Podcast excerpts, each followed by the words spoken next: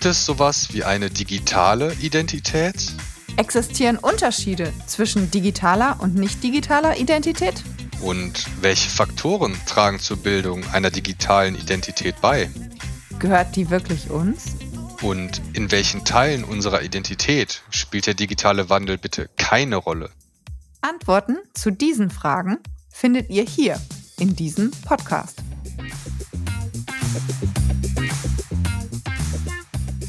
Liebe Zuhörerinnen und Zuhörer, in der heutigen Folge geht es um das Thema Fame, Public Identity, Attention. Wie öffentlich leben wir schon? Wie viel wissen wir über andere Personen? Wo sind die neuen Grenzen der privaten Identität? Insbesondere Menschen, die im öffentlichen Rampenlicht stehen, geben häufig intime und private Einblicke in ihr Leben, zum Beispiel über Social Media oder Filme. Wir freuen uns sehr, zu diesem Thema heute die Münchner Profi-Snowboarderin und Olympionikin Silvia Mittermüller als Gesprächspartnerin zu haben, die auch seit Jahren medial sehr aktiv ist. Liebe Silvia, schön, dass du heute dabei bist. Kannst du dich denn eigentlich noch erinnern, wann du überhaupt zum ersten Mal über Medien mit deinen Fans in Verbindung getreten bist? Wow. Also ja, erstmal Servus. Ich freue mich, bei euch heute dabei sein zu können und freue mich auf das Gespräch. Und dann gleich zu deiner Frage. Das erste Mal, dass ich tatsächlich aktiv angefangen habe, Social Media zu nutzen, ist gar nicht so lang her, wie man das vielleicht erwarten würde, äh, weil ich lange Zeit in meinem Leben gesagt habe, ich will ein echtes Leben, ich will nicht auch so ein Smartphone, Facebook-Mensch werden, der nur noch auf den Bildschirm guckt. Ich will echtes Leben leben, ich mache das nicht. Und ähm, habe da tatsächlich bis 2011 gebraucht, bis ich mir einen Facebook-Account und dann auch ziemlich bald eine Athletenseite gebaut habe. Was man dazu auch noch sagen muss, ist, dass es nicht einfach so aus ähm, Zukunftsinteresse und Offenheit passiert ist, sondern schon auch aus der schwierigen Lage, dass ich mir 2011 im Februar den Ellbogen ausgekugelt habe, äh, ziemlich radikal. Äh, da waren Muskeln gerissen, da waren die ganzen Bänder durch. Ähm, das musste man operativ wieder zusammenschrauben in, in einer komplizierten Operation. Und danach war meine Saison gelaufen und mir ging's nicht so gut. Und ich habe mir gedacht, ich brauche Ablenkung. Jetzt ist Zeit für einen Facebook-Account. Dementsprechend hat es bei mir tatsächlich bis 2011 gedauert auch erst kurz drauf hatte ich ein Smartphone, was bei mir am, ganz am Anfang tatsächlich dazu geführt hat, dass ich meinen Flug verpasst habe, weil ich dieses neue Handy hatte, mit dem ich so viele tolle Sachen machen konnte und wegen einem Skype-Anruf einfach meinen Flug komplett verpasst habe und mir einen neuen kaufen musste. Ja. Also es war kein so, kein so glatter Start in die sozialen Medien, aber ähm, in den letzten neun Jahren hat sich dann doch einigermaßen eingependelt und mittlerweile glaube ich, kann ich damit umgehen. Ich, ich schaffe meine Flüge und habe auch mittlerweile Accounts auf so gut wie allen ähm, gängigen Social Media Plattformen, sei das Instagram, Twitter, Facebook oder jetzt mittlerweile auch TikTok, wobei ich da noch ein bisschen am Hadern bin, ob ich das gut finde. okay, und wie hat es sich seit diesen Anfängen 2011 entwickelt? Hast du da am Anfang eher, sage ich mal, rein sportliche Nachrichten äh, zum Beispiel Turniersiege oder Erfolge bei Wettbewerben ähm, sozusagen mit deinen Fans geteilt und ist dann erst nach und nach auch bisschen Privateres dazugekommen. Wie war da so die Entwicklung? Zur Entwicklung kann man sagen, dass es schon Jahre bevor ich mich Facebook geöffnet habe, von Sponsorenseite Interesse gab, ob ich mir keine Athletenseite machen möchte. Allerdings habe ich damals noch gesagt, nee, das will ich nicht. Wenn das so wichtig ist, könnt ihr das ja machen. Dann haben tatsächlich die Amerikaner, also ich bin will ich jetzt kein, brauche ich jetzt keine Firmennamen nennen, aber äh, mein damaliger Sponsor hat dann tatsächlich äh, aus den USA für mich eine Facebook-Seite gemacht, die natürlich nur so moderat gepflegt war. Es war schließlich nicht ich selbst. Ich glaube schon, dass es einen großen Unterschied macht, ob die Social-Media-Kanäle von dem Menschen tatsächlich selbst gefüllt und gepflegt werden oder tatsächlich nur Nachrichten und Fakten geteilt werden, was jetzt auch ein Agent kann oder andere äh, Drittperson, Zweitperson. Allerdings, als ich dann angefangen habe, war es zunächst tatsächlich ein privater Facebook-Account, kurz drauf dann auch die Athleten-Facebook-Seite, weil ich mich eben auch noch an diese Sponsorenbitten erinnert habe, mir gedacht habe, ja, eigentlich, also wenn ich jetzt eh schon Facebook habe, dann kann ich auch eine sportliche, also eine Athletenseite dazu machen. Nachteil habe ich sicher keinen davon und habe da anfangs schon noch distanzierter berichtet, würde ich sagen. Hatte auch recht bald einen Twitter-Account, auf dem ich aber naja, schon auch noch, eigentlich, nee, mein Twitter-Account, da ging es eigentlich schon ziemlich bald auch um so alltägliche Dinge wie, ich fahre jetzt gerade hier auf den Berg und der Schnee ist auch gut heute oder ähm, ich bin auf einem Event, heute haben wir Training, morgen ist Quali, drückt's mir die Daumen. Also das ging dann schon recht schnell. Auf Twitter war es, vielleicht würde ich sagen, ein bisschen privater von Anfang an schon, ähm, während Facebook ein bisschen distanzierter geblieben ist, äh, weil es auch irgendwie ein bisschen klobiger sich für mich immer angefühlt hat. Also Twitter ist halt wirklich damals noch 140 Zeichen, zack, raus. Und Facebook war halt schon, okay, was für ein Bild, wie mache ich das? Es war ein bisschen, bisschen langatmiger. Als Instagram noch dazugekommen ist, da war ich definitiv anfangs ein bisschen zurückhaltender und habe mich aber da mittlerweile auch gefunden. Also ich glaube, dass jeder, der mit Social Media anfängt, erstmal so ein bisschen Sorgen hat und vorsichtiger damit umgeht und erst über die Zeit lernt, was will ich eigentlich teilen, wer bin ich wirklich, ja, was, was ist tatsächlich authentisch und was will ich wirklich teilen und was, was ist für mich wichtig. Das findet man erst nach so einer Zeit. Und man kann aber sagen, dass der Start auf jeden Fall eigentlich beruflich war und wirklich von den Sponsoren motiviert. Der Start für meine Social-Media-Karriere war definitiv von den Sponsoren angefragt, von mir zunächst noch verneint ähm, und später wegen dem Verletzungspech dann doch akzeptiert worden. Es ist seit Anfang bei mir sehr eng verschmolzen zwischen Privat und Sport, was aber auch einfach daran liegt, dass ich selbst auch kaum eine Grenze zwischen Privat und Sport ziehe. Ich, ich bin tatsächlich mit Leib und Seele Snowboarderin und ich, ich habe so gesehen kein, kein Urlaub, keine Off-Days, keine Wochenenden. Ich, ich mache meinen Sport so, wie ich kann. Ich atme meinen Sport und wenn ich tatsächlich auf Social Media viel von meinem Sport teile, dann ist es einfach, weil das tatsächlich der Kern meines Lebens ist. Und würdest du sagen, dass es dir grundsätzlich Spaß macht, so sehr im medialen Fokus zu stehen, oder ist es überwiegend nervig und anstrengend? Für mich ist es okay, ähm, in Social Media oder generell Mediafokus zu stehen, was aber sicher auch daran liegt, dass ich als Snowboarderin, als Randsportarten, Athletin jetzt nicht die Aufmerksamkeit habe, wie beispielsweise ein Fußballer in Deutschland. Äh, ich habe auf meinem Instagram-Account jetzt um die 21.000 Follower. Da ist schon ein bisschen was beieinander, aber es ist jetzt kein Vergleich mit ja, Profifußballern etc. Auch bei, bei Medienanfragen, selbst bei Olympia, als es wirklich recht heiß herging, weil schon viele was von einem wollen und viele interessiert sind, vor allen Dingen, wenn man tatsächlich die Einzige ist, die es in dem Sport, in der Disziplin nach Olympia geschafft hat. Selbst dort fand ich's, fand ich's schön. Mir, mir hat das gefallen. Ich, ich, ich mache meinen Sport wirklich gern. Ich mache das schon sehr lang, mittlerweile über 20 Jahre. Ähm, ich genieße es tatsächlich, die Chance zu haben, was, was von meinem Sport mit der Öffentlichkeit zu teilen und auch von meinem Leben mit der Öffentlichkeit zu teilen. Das ist bisher eigentlich 99 Prozent gut verlaufen. Sehr schön. Du bist ja auch ein ja, weltoffener Mensch, du bist interessiert auch an Problemen, die es in der Welt so gibt. Inwieweit nutzt du denn auch soziale Medien ganz bewusst, um beispielsweise deine Fans oder deine Follower aufzurütteln oder vielleicht auch mal ein politisches Statement abzugeben? Ja, ich bin weltoffen und interessiert, das stimmt. Ja, wenn mir ein Problem in, den Weg kommt, dann kann ich da nicht drüber hinwegschauen. Und wenn es tatsächlich so groß und wichtig ist, dass ich denke, dass wirklich mehr Menschen sich damit befassen, nicht nur sollten, sondern vielleicht sogar müssten, dann teile ich das gerne in, in, in Stories oder mit Comments. Es kommt halt auch darauf an, wie viel Zeit man tatsächlich äh, für sein Social Media aufwenden will oder muss. Ich meine, bei mir, es ist, es ist so ein ein Ding. Ja, ich mache das jeden Tag, ich befasse mich jeden Tag damit, aber ich will nicht zehn Stunden am Tag nur Social Media machen. Deswegen die wirklich wichtigen Sachen, die teile ich, da habe ich keine Angst. Zum Teil gibt's da vielleicht auch mal kleine Diskussionen, aber ich glaube auch, dass die Menschen, die sich für meine Kanäle interessieren, von einem ähnlichen Schlag sind wie ich und deswegen wen eher wenig äh, wenig Konflikt oder Kontroversen, ähm, wie soll man sagen. Ähm, bisher hatte ich mit meinen politisch angehauchten oder, oder sozialkritischen Statements noch kein gravierendes Problem. Es hat die Mehrheit verstanden, weil sie vielleicht auch ähnlich denken wie ich, ähnlich, ähnliche Altersgruppe, ähnliche Weltansicht haben.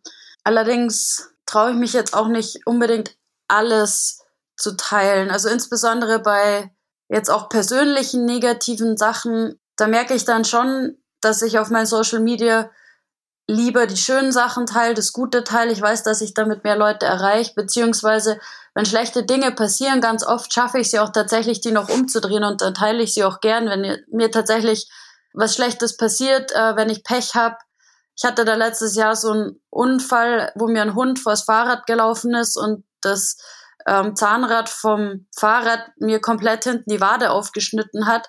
Es war im ersten Moment ein richtig, ja, ein großes Pech, weil ich eine Woche später als Gastprofi auf so ein Kinder-Sommercamp äh, gehen sollte. Und ich habe das dann schon geteilt und habe dann aber auch durch das Negative viel Positives erlebt. Und in, in dem Sinn habe ich oft fragwürdige Sachen auch auf Social Media geteilt, aber beispielsweise ähm, das, was auch dieses Jahr im Februar in einem Spiegelartikel kam, weil ich tatsächlich eine schwere Depression erlebt habe nach Olympia und es mir echt extrem schlecht ging. Das zum Beispiel habe ich noch nicht so richtig geteilt, weil weil es da irgendwie noch, na, es ist, also sagen wir so, es gibt halt tatsächlich schon Themen, die an der Grenze kommen, wo man dann einerseits nicht weiß, muss ich das mit Menschen teilen? Haben die da was davon? Hat das auch was Positives? Äh, wie jetzt beispielsweise, als ich zuletzt den Michael Moore-Film Planet of the Humans geteilt habe, auch auf Social Media, weil ich es einfach sehr wichtig finde, dass sich insbesondere auch die jüngere äh, Bevölkerung damit auseinandersetzt, dass wir tatsächlich in 10, 20, 30 Jahren eine Welt vor uns haben, wie wir es uns nicht vorstellen können. Sowas teile ich sofort, weil ich, da gibt's keine keine Gedanken dagegen direkt. Das ist einfach ausschließlich gut, wenn sich Leute damit auseinandersetzen. Die, die keine Lust und keine Zeit haben, die schauen sich sowieso nicht an. Ähm, während eben persönliche negative Dinge da, wo ich was Gutes rausholen kann, teile ich es trotzdem, weil es tatsächlich Menschen positiv beeinflussen kann. Aber wirklich rein negative Dinge oder schwerwiegend negative Dinge, die hält, halt ich jetzt persönlich dann doch lieber raus, weil ich einerseits nicht weiß, ob es irgendwem wirklich was bringt. Andererseits ist es dann schon noch so ein bisschen eine Verletzlichkeit oder so eine, naja, eine Störung von dieser digitalen Identität, die sich ja doch aus dem aufbaut, wie man sich selbst sieht und gesehen werden will.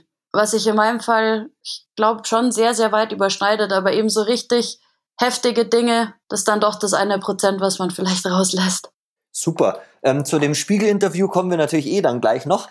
Jetzt hattest du ja gerade gesagt, dass quasi dieser digitale Mensch, klar, den steuerst du ja irgendwo auch selbst. Ganz konkret, inwiefern versuchst du auch durch deine Social-Media-Aktivität auch ein gewisses Bild des Menschen Silvia Mittermüller zu vermitteln? Wenn ich, wenn ich was erlebe, was sich zu teilen lohnt, dann teile ich das eigentlich immer. Aber es sind auch wirklich immer Dinge, die ich tatsächlich erlebt habe oder mache.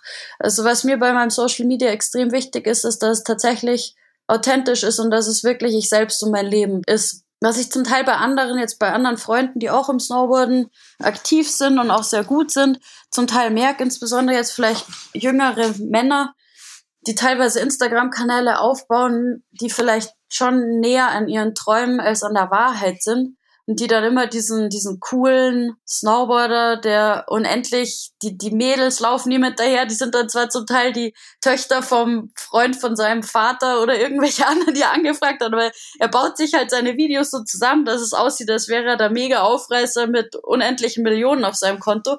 Und es fallen tatsächlich, das will ich nicht sagen, fallen rein, aber viele Menschen, die interessieren sich für so Videos, weil sie ja tatsächlich davon träumen, dass ihnen die Mädels in Scharen hinterherrennen und sie schöne Autos fahren und wenn jemand so einen Instagram-Account aufbaut, obwohl er das vielleicht nicht wirklich ist, dann ist es halt schwierig, wenn du tatsächlich viel Follower erreichst und die dich als den sehen, als der du dich auf deinem Social Media porträtierst. Ja, irgendwann wird es schwierig, tatsächlich so in die Welt rauszugehen und wenn Leute vielleicht dein Instagram kennen, dich noch nicht kennengelernt haben und du sie dann zum ersten Mal triffst, dann erwarten sie ja von dir, dass du wie der bist auf dem Instagram. Und es kann tatsächlich zu so einer, naja, der Differenz führen, die dann das Leben schwer machen kann.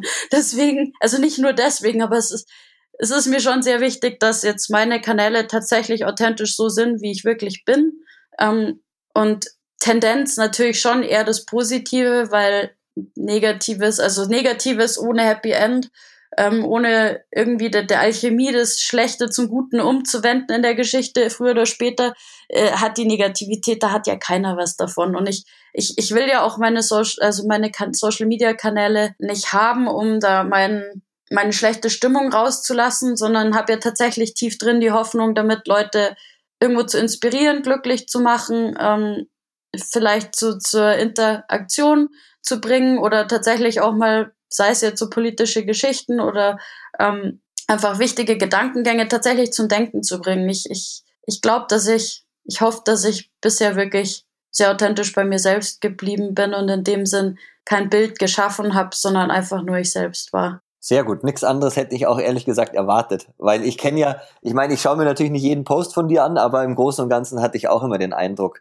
ähm, dass alles, was du da machst, recht authentisch wirkt. Ein großer Schritt vermutlich in dieser sozusagen, ja, auch im Preisgeben von privaten Dingen war sicherlich auch vor der Olympiade 2018 gab es dann eine Serie, ich glaube, es war in der FAZ, von sozusagen ja, Aktfotos von äh, jungen Athleten, die zu Olympia fahren. Hättest du dir das früher vorstellen können, dass du dich mal quasi oben ohne ablichten lässt? Also, die Geschichte vor Olympia war tatsächlich in der Welt am Sonntag und es ist dann wirklich das Titelblatt geworden. Ich glaube, zehn Jahre früher hätte ich es wahrscheinlich nicht gemacht. Allerdings bin ich mittlerweile eine gestandene Frau über 30, die es tatsächlich entgegen der Erwartungen ihres Verbandes und mancher, mancher anderer Zweifler äh, nach Olympia geschafft hat und die dann tatsächlich mit ihrem Ü30-Alter eine Einladung auf einen Nacktfotoshoot kriegt äh, für so ein Projekt. Also ich bin generell kein, kein Kind von Traurigkeit und sag auch zu Erfahrungen lieber ja, um was erleben zu können in meinem Leben.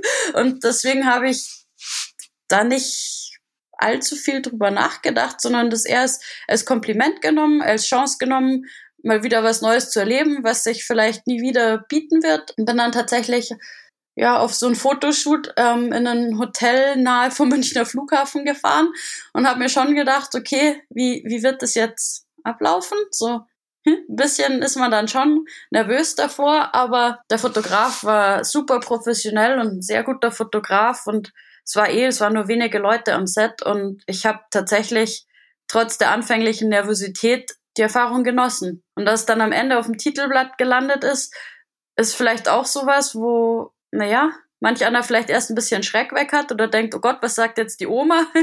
Oma habe ich mittlerweile keine mehr. Und ich habe mir eher gedacht, oh wow, Titelblatt auf einer angesehenen, gescheiten deutschen Zeitung das schafft man in sehr vielen Ländern der Welt, wird so ein Foto niemals auf dem Titelblatt landen. Die sind viel zu unterdrückt und viel zu charmig. Also ich, ich meine, da kann man das sicher auch mit anderen Augen sehen und sich denken, uh, so nackte Körper auf der Tageszeitung, irgendwie Sex Sales und sowas gibt's nichts Wichtigeres in der Welt zu berichten heute, dass da so Nackerte da drauf sind.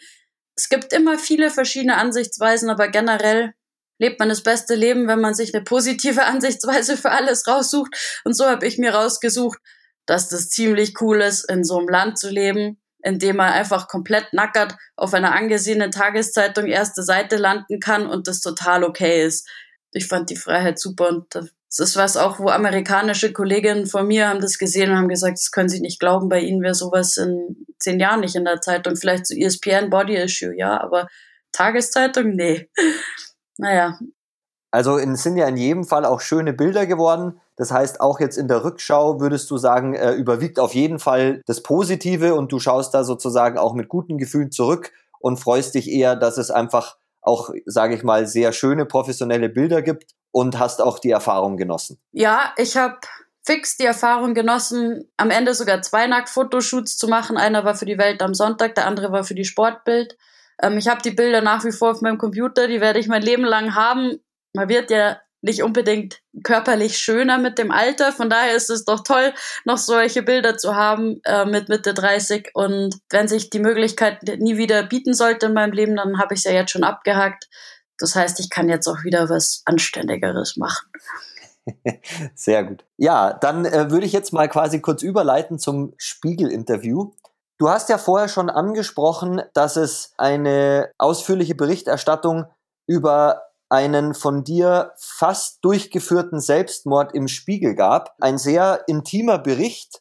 Ich sag mal kurz ein Zitat daraus. Eine Sache, die man hier erfährt, du warst auf dem Münchner Oktoberfest sogar in einem Fahrgeschäft und hast quasi aus 80 Metern den, den freien Fall dort simuliert und hast dich dann sozusagen ganz konkret gefragt, wird es sich so anfühlen, wenn ich springe? Das ist natürlich schon ein sehr heftiger und, und schlimmer Moment sicherlich gewesen. Was hat dich denn dazu bewogen, dann so ein intimes Interview über eine der schwersten Phasen in deinem Leben für den Spiegel zu geben? Ich war schon Jahre zuvor im Gespräch mit dem Spiegel gewesen, als es um nicht funktionierende Sportsysteme in Deutschland ging, ähm, in dem ich auch zum Snowboardverband Deutschland befragt wurde, bei dem es schon immer seine Ups und Downs gab, wie in wahrscheinlich jedem Verband. Es macht auf jeden Fall die Sache nicht leichter, ähm, dass Snowboard ein junger Sport ist, insbesondere die Freestyle-Disziplinen in denen ich daheim bin, sind doch noch sehr jung, seit erst seit 2014 olympisch und da ist sehr vieles im Snowboardverband Deutschland schiefgelaufen. Da hatte ich schon früher mit dem Spiegel auf dessen Anfrage gesprochen gehabt. Allerdings ist da zunächst kein größerer Artikel draus geworden. Trotz alledem hatte ich nach wie vor den Kontakt zu dem Reporter und habe mich deswegen, als ich tatsächlich über das Jahr hinweg war, und als mir wieder gut ging, als ich wieder festen Boden unter den Füßen hatte, als ich tatsächlich zurückschauen konnte und realisiert habe, wie konnte das so kommen? Wie hat sich das entwickelt? Irgendwo wäre es vielleicht auch schuld dran, wenn jemand dran schuld sein kann. Weil das, das hat mich einfach komplett geflasht. Also man, man kann sich das nicht vorstellen. Schwerste Depression, wie, wie real das ist, wie echt das ist, wie lange das einen nicht mehr allein lassen kann, was da im Kopf vorgeht, insbesondere wenn man wenn man die Zeit dafür hat, wenn man geistige Kapazität dazu hat, sich äh, wahnsinnig viel Zeug vorzustellen. Ja, ich will mich jetzt nicht komplett verlieren, aber man kann sich wirklich nicht vorstellen, wie scheiße Depression ist, bis man es mal erlebt hat. Und ich hätte mir in dem Jahr, ich konnte, ich konnte mir das nicht mehr vorstellen, dass es jemals wieder aufhört, was auch tatsächlich dazu geführt hat, dass ich wahnsinnig viel Zeit mit Suizidgedanken verbracht habe und auch schon ziemlich weit in meinen Vorbereitungen war, weil ich wirklich keinen Ausweg mehr gesehen habe. Es ist, es kann man sich einfach nicht vorstellen. Aber als ich dann tatsächlich rausgeschafft habe und tatsächlich gemerkt habe, hey, ich, ich bin wieder ich selbst, mir geht's wieder gut, ich bin wieder glücklich, ich habe wieder Spaß am Leben, habe ich realisiert einerseits, dass so düster, wie es auch werden kann, tatsächlich wieder rausgehen kann, dass man tatsächlich wieder man selbst und normal werden kann und vor allen Dingen habe ich auch gemerkt, dass ich immer noch eine saugute Snowboarderin bin. Ganz egal, ob der Verband mich nach Olympia schwerst verletzt rausgeschmissen hat mit der Aussage, ich wäre zu alt und zu verletzt, um je wieder auf Weltcup-Niveau zu fahren. Und als ich eben meine Energie zurückbekommen habe, hatte ich dann auch den Plan, dass ich zumindest einmal Weltcup fahren will, einfach nur um zu beweisen, dass das ein Scheiß war, dass man sowas nicht sagt. Vor allen Dingen, wenn man jemanden in der längeren Abfolge danach dazu bringen kann, sich fast umzubringen. Das ist kein Umgang mit mit einer leidenschaftlichen Sportlerin, Sportler, wie es da passiert ist. Und in dem Zusammenhang habe ich dann eben doch auch nochmal mit dem Spiegelreporter gesprochen und gesagt, hey, ähm, Tilo, wir haben uns da damals über Sportsysteme und das Gute und Schlechte unterhalten. Ich habe da eine Geschichte, weil die schon sehr schwer auf den Schultern des Verbands und seiner Entscheidung liegt und mich was dazu gebracht hat, mich umzubringen. Einerseits hoffe ich, dass ich damit vielleicht wen erreichen kann, dem es genauso scheiße geht und irgendwo Hoffnung geben kann, dass der auch wieder rauskommen kann, die auch wieder rauskommen kann. Gleichzeitig wollte ich aber auch einfach ein Zeichen setzen, dass man einer leidenschaftlichen Sportlerin, die die einzige war, die es nach Olympia geschafft hat, nicht sagen kann, du bist zu alt und zu verletzt, um je wieder Weltcup zu fahren, du bist raus.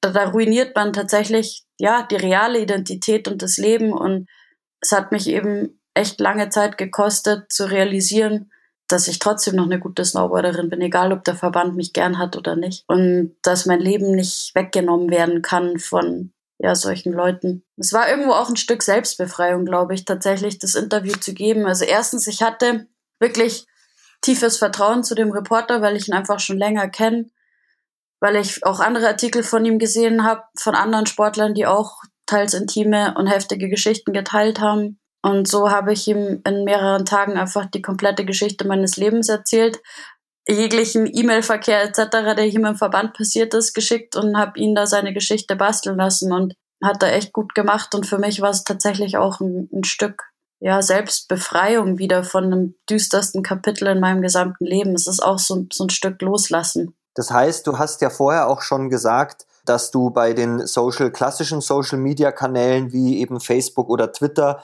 ganz bewusst die ein oder andere wirklich jetzt ganz düstere äh, Nachricht, da würdest du eher sozusagen vorsichtiger mit umgehen. Hast du dann auch ganz bewusst den Spiegel oder eben den Reporter hier deines Vertrauens gewählt für diese speziell düstere Geschichte? Ja, ich hatte ihn einfach gewählt, weil er da der einzige, also weil er einfach von einem, einem anständigen, großen Magazin kommt. Ich, ich vertraue ihm, ich vertraue seinem Heft. Ich glaube, die machen da was Gescheites draus und ich hatte eben schon die Connection. Also das ist mit Sicherheit ein großer Teil. Aber ja, was du sagst, dass man dieses ganz Negative rauslässt. Ich habe auf meinem Instagram, als der Spiegel rauskam, habe ich nämlich gerade eben tatsächlich in Eigenregie das geschafft gehabt, ähm, zum ersten Mal wieder eine Weltcup zu starten und das kam dann so alles zusammen und ich habe das auch kombiniert in einem Post und habe geschrieben, dass eben ein Artikel in einem Spiegel wäre, aber habe da jetzt nie so richtig die Details dazu geschrieben, weil es einfach wirklich, das ist, das ist eine gefährliche Angelegenheit, auch, ähm, ja, auch weil man tatsächlich den feinen Grad geht zwischen Leuten Hoffnung geben, dass es ihnen auch wieder besser geht, aber wenn man zu viel auf dieser Suizidseite rumtrampelt, vielleicht auch, naja, das andere verstärken kann, dass Leuten, denen es eh schon schlecht geht, die eh schon solche Gedanken haben, vielleicht noch mehr solche Gedanken haben. Ich, ich, ich habe noch nicht so genau meinen Weg damit gefunden. Bisher nutze ich Social Media eher, um tatsächlich die Schönheit vom, von meinem Snowboard-Sport und ähm, glückliches Leben zu teilen. Eben mit so, mit so heftigen Themen. Ich, ich weiß noch nicht so genau, wie ich auf Social Media damit wirklich umgehen will.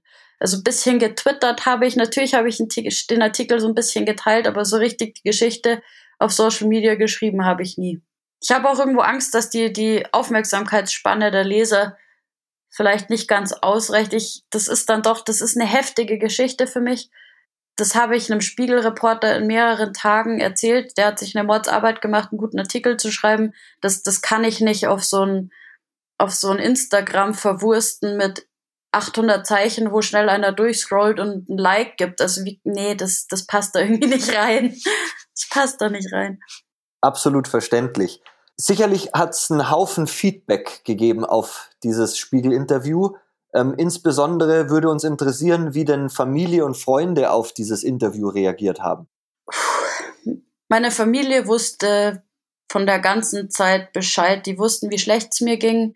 Die wussten auch, dass ich, ja, wobei weiß ich gar nicht, ob sie wussten, dass ich mich für das Interview entschlossen habe, aber ähm, in, der, in der schweren Zeit war meine Familie tatsächlich, meine Eltern waren die nächsten zu mir, die am meisten wussten, wie schlecht es mir geht, weil ich in so einem, in so einem Zustand, du, du willst auch gar nicht mehr so sehr mit deinen Freunden drüber reden, weil du, also, also oder sagen wir so, mit denen, wo ich gesprochen habe, sie, sie wollen einem helfen und es ist echt eine schwierige Situation. Sie tun so vieles, sie strengen sich wirklich an, sie wollen, dass es dir besser geht, sie wollen dir helfen, aber mir konnte einfach keiner helfen. Das konnte in meinem Kopf mit gut zureden, so ein bisschen reden, das, das hat schon in dem Moment besser gemacht, aber so richtig den Schalter umhauen, den kann man nur selbst. Und so richtig das magische Rezept, wie ich ihn umgehauen habe, kann ich jetzt auch noch nicht so gut fest, festsetzen, obwohl ich das mal gerne als 30-seitiges Buch als Shortcut zum Glück aufschreiben wollte, zumindest was ich so rauskristallisieren kann an, an Teilen. Aber eben in dieser schweren Depressionszeit ja, die Freunde, das sind ja deine Freunde, weil sie sich um dich scheren und sie wollen dir helfen und sie können es aber nicht. Und es ist sehr schwierig, weil man, indem man sich öffnet, einerseits vielleicht geht es einem kurzzeitig ein bisschen besser, aber andererseits geht es der anderen Person schlechter, weil sie wissen, wie schlecht es dir geht, weil sie dir nicht helfen können, weil sie es versuchen. Und umso bessere Freunde sie sind, umso mehr versuchen sie es irgendwie und schaffen es trotzdem nicht. Und dann zieht man auf blöd zumindest für mich war es vom Gefühl so, dass ich dann noch mehr Leute mit reinziehe und gleichzeitig eben auch so eine krasse Verwundbarkeit, weil man sich so unwohl in der Haut fühlt. Man ist einfach nicht mehr man selbst und man mag sich so auch nicht und man will am liebsten nicht mehr existieren. Also ich kann das jetzt, nachdem ich es erlebt habe, habe ich ein ganz anderes Verständnis von Depressionen als zuvor, als man vielleicht denkt, so ja, da geht es einem halt nicht so gut, der heult dann viel. Ja, depressiv halt. Aber nee, das war schon eine ganz andere Liga. Also hm, bin froh, dass es vorbei ist. Hm. Aber es gab ja wahrscheinlich auch Leute, die ganz konkret von der wirklich düsteren Phase erst durch dieses Interview erfahren haben. Was haben dich da so für Reaktionen erreicht? Direkt nach diesem Artikel von zum Beispiel Freunden oder vielleicht etwas äh, entfernteren Verwandten? Ja, also direkt nach dem Artikel war ich noch in den USA und war tatsächlich noch zwei Monate in den USA. Deswegen habe ich primär so per E-Mail, WhatsApp ein bisschen was gehört und da waren dann schon viele Leute, die extrem überrascht waren, dass es mir so schlecht ging, weil es halt doch keiner gedacht hätte.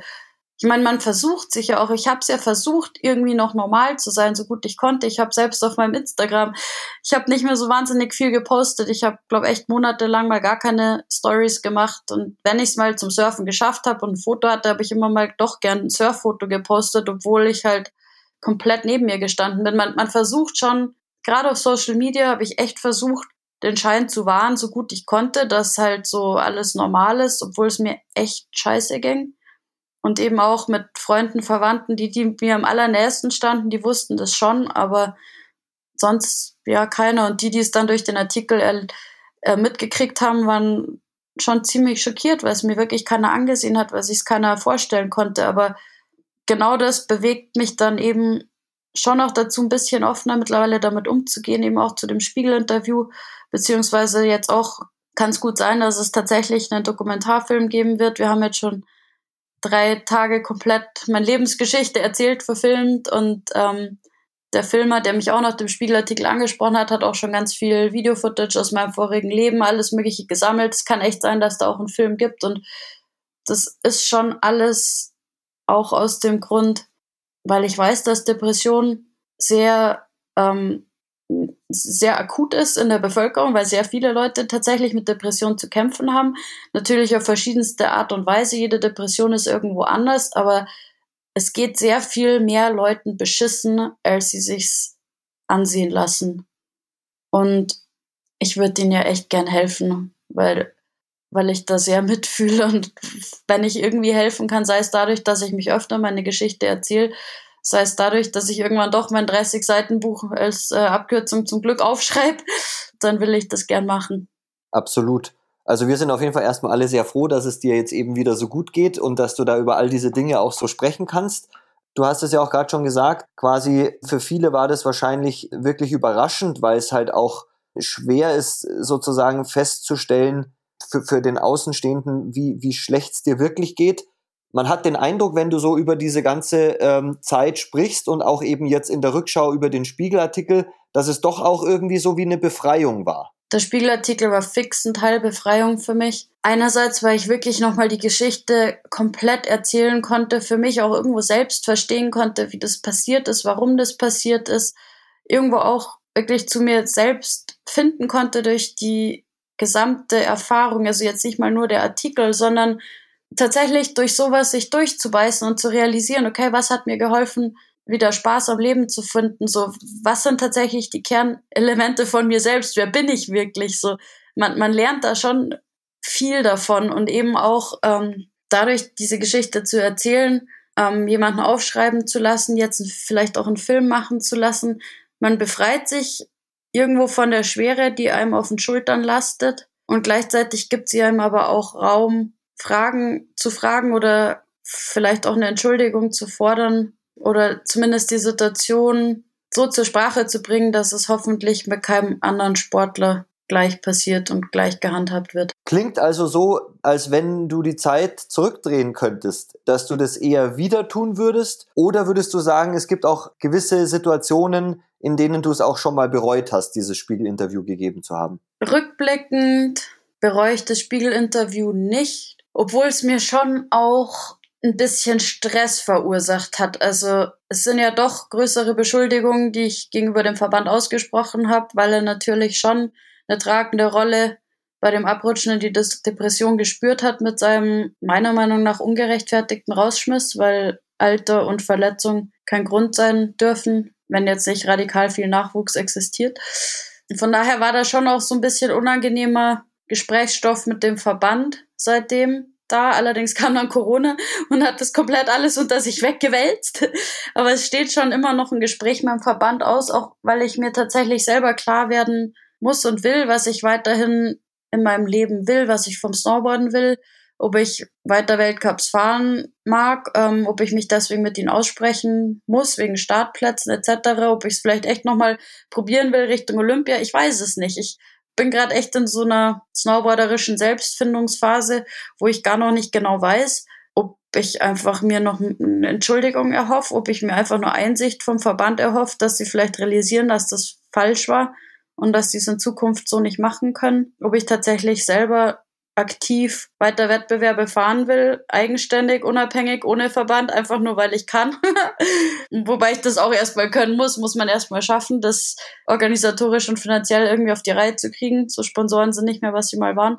Wenn man was anprangert und zur Sprache bringt, ist es einerseits befreiend, aber andererseits, ja, die Beschuldigten in dem Fall sind natürlich die, die schlucken das jetzt auch, haben das jetzt bei mir nicht einfach runtergeschluckt. Also ich hatte mir schon gehofft, dass es vielleicht mehr Mitgefühl gibt und einfach ein, ein simples, oh wow, holy shit, vielleicht haben wir da wirklich was verkehrt gemacht, tut uns leid. So ist es halt bisher nicht gekommen. Keine Ahnung, ob das noch kommt. Aber nee, rückblickend, ich bereue den Spiegelartikel nicht. Wenn ich generell zurückschaue auf meine gesamte Karriere und Medienaussagen, Zusammenarbeit, was ich so erlebt habe, gibt es höchstens einen einzigen Artikel, das müsste so 2006 rum vielleicht gewesen sein. Es war lustigerweise oder bittererweise auch was im Zusammenhang mit dem Snowboardverband, äh, weil ich mich damals direkt nachdem ich ähm, es nicht nach Pipe Olympia geschafft hatte, äh, getrennt habe, aber da aus eigenen Stücken gegangen bin, aber wurde mir auch einiges an den Kopf geknallt und ich war stinksauer, und habe mich in meinem jugendlichen Ärger, habe ich da ziemlich heftige Sachen gesagt, was zwar meinem damaligen Denkzustand entsprochen hat, aber, aber da habe ich schon ganz schön kassiert. Ich habe in, in so einem Heft, ich weiß es gerade nicht, ob das gut ist, wenn ich das hier tatsächlich nochmal auf, aufwärme, aber ich habe im DSV Aktivmagazin, was halt straight beim Verband auf dem Tisch liegt, ausgesagt, dass der Verband generell nur Anforderungen stellt äh, einen kaum unterstützt und dem Snowboarden spezifisch einen sehr beschränkten Horizont besitzt, weil sie einfach das Snowboarden in seiner Komplettheit null verstehen. Irgendwas Viertes war vielleicht auch noch dabei, aber da hat mir halt echt der Reporter die Worte, so wie sie aus meinem grantigen Mund gekommen sind, genauso aufgeschrieben und das halt dann in so einem Heft, was mehr oder weniger vom Verband gedruckt wird. Also das war das war nix. Da habe ich einen ziemlichen Stress gekriegt, aber gleichzeitig auch davon gelernt. Mein Gott, was war ich, 20 oder irgendwas, 20 Jahre alt und einfach stinksauer.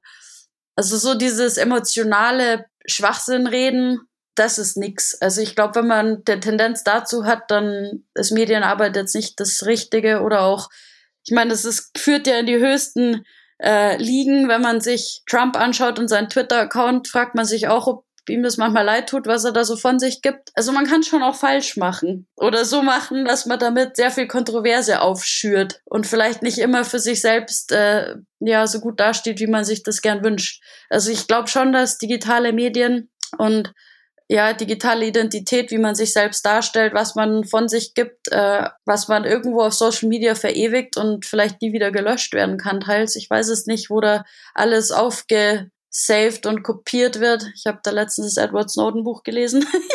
Aber long story short, man muss schon mit Hirn soziale Medien benutzen. Ich glaube, das ist schon wichtig.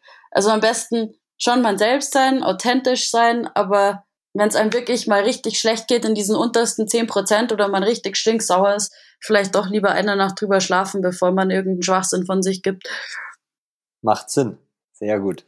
Wir haben ja jetzt schon drüber gesprochen, also die Menschen kennen dich nackt, die Menschen wissen von deinem ähm, Suizidversuch.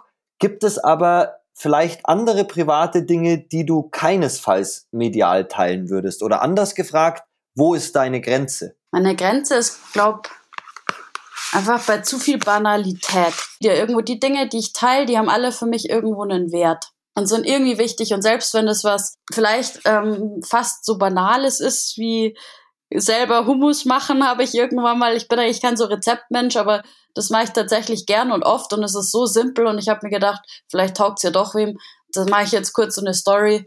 Oder auch so wie ich letzten Winter habe ich mal ein Wachstutorial, wie man sein Brett wächst. Das ist jetzt auch ziemlich vielleicht banal, aber man kann ja vielleicht wem damit helfen. Aber jetzt sagen wir sowas wie, ja, keine Ahnung, ob ich jetzt einen, Pickel habe und mich drüber ärgere oder so, so richtig so einen seichten Schwachsinn, das ist für mich die Grenze. Also bevor ich unnötigen Scheiß von mir gebe, da bin ich lieber leise. Verstehe. Was war ein besonders negatives Erlebnis mit Medien, zum Beispiel eine totale Falschdarstellung deiner echten Identität? So allzu viel Falschdarstellung fällt mir jetzt nicht direkt ein. Allerdings ab und dann so Klatschblätter, seit es bei uns in Deutschland die Bildzeitung, einer meiner ersten Zeitungsartikel, hatte die Headline schnell fahren, schnell leben, schnell sterben, Snowboard Sylvia, weil ich halt was erzählt habe, wie riskant die Art von Snowboarden ist, die ich betreibe. Den Artikel hat meine Oma gelesen, die war Bildzeitungsverehrerin. Es ist natürlich schon fatal, wenn die Oma liest, dass die Enkelin schnell sterben wird. Ähm, aber das ist noch eher lustig. Das andere zum Beispiel, nach dem Spiegelartikel hat die Kronenzeitung, die ja, die man ja so als das Pendant zur deutschen Bildzeitung sehen kann, ähm, davon was mitbekommen und hat dann meinen Spiegel-Depressionsartikel bei sich selbst äh, so verwurstet und zwar mit einem von den Nacktfotos von vor Olympia. Und das ist dann natürlich schon, ja, ein bisschen grenzwertig. Ob, ja, so eine heftige Depressionsgeschichte mit so einem Pre-Olympia-Nacktfoto, ob das jetzt unbedingt das Richtige ist, ob das so zusammengehört es war jetzt für mich kein Weltuntergang, aber da habe ich zumindest so einen, einen kleinen Beigeschmack Geschmack davon gekriegt, dass so Dinge auch schief gehen können. Absolut. Du hast vorher schon gesagt, dass amerikanische Snowboard-Kolleginnen von dir gesagt haben, so ein ähm, Nacktfoto auf der Titelseite einer Tageszeitung wäre in den USA undenkbar. Gibt es andere Unterschiede, die dir aufgefallen sind zwischen den USA und Deutschland, wenn es so um die allgemeine Privatsphäre geht? Ich glaube, dass Deutschland oder Deutsche generell noch vielleicht etwas verschlossener mit ihren sozialen Medien umgehen. In den USA ist da schon, zumindest aus meinem Freundeskreis und ähm, so generell so dem Snowboarder, äh, das, das Snowboarder Gesellschaft gesehen, fand es mir vor, als würden die Amerikaner vielleicht teils ein bisschen lockerer noch, noch damit umgehen und auch Sachen auf Social Media posten, die man bei uns vielleicht nicht posten würde, weil es vielleicht schon an der, an der Grenze von, von, von Recht und in Ordnung ist. Also so dieses private Instagram oder private Social Media Accounts in den USA kommen mir teils noch ein bisschen looser vor wie bei uns. Aber gleichzeitig kommt es mir auch vielleicht so vor, als hätten sie dort vielleicht sogar irgendwie einen höheren Stellenwert. Ich weiß es nicht, zum Beispiel ist jetzt ein random Ding, aber weil, nee, der glaube ich war Engländer. Aber ich habe eben zuletzt nach langem mich gegen TikTok sträuben doch mal überlegt, dass ich einen TikTok-Account mache und vielleicht doch mal das ausprobiere, obwohl es mir generell nicht so gefällt, weil man da doch ähm, nicht so frei ist wie auf anderen sozialen Medienplattformen. Ähm, und als ich nach meinem eigenen Instagram, äh, Twitter-Account Namen gesucht habe, war der auf TikTok schon vergeben an irgendeine so komische ähm, Agentur, die ich dann kontaktieren sollte.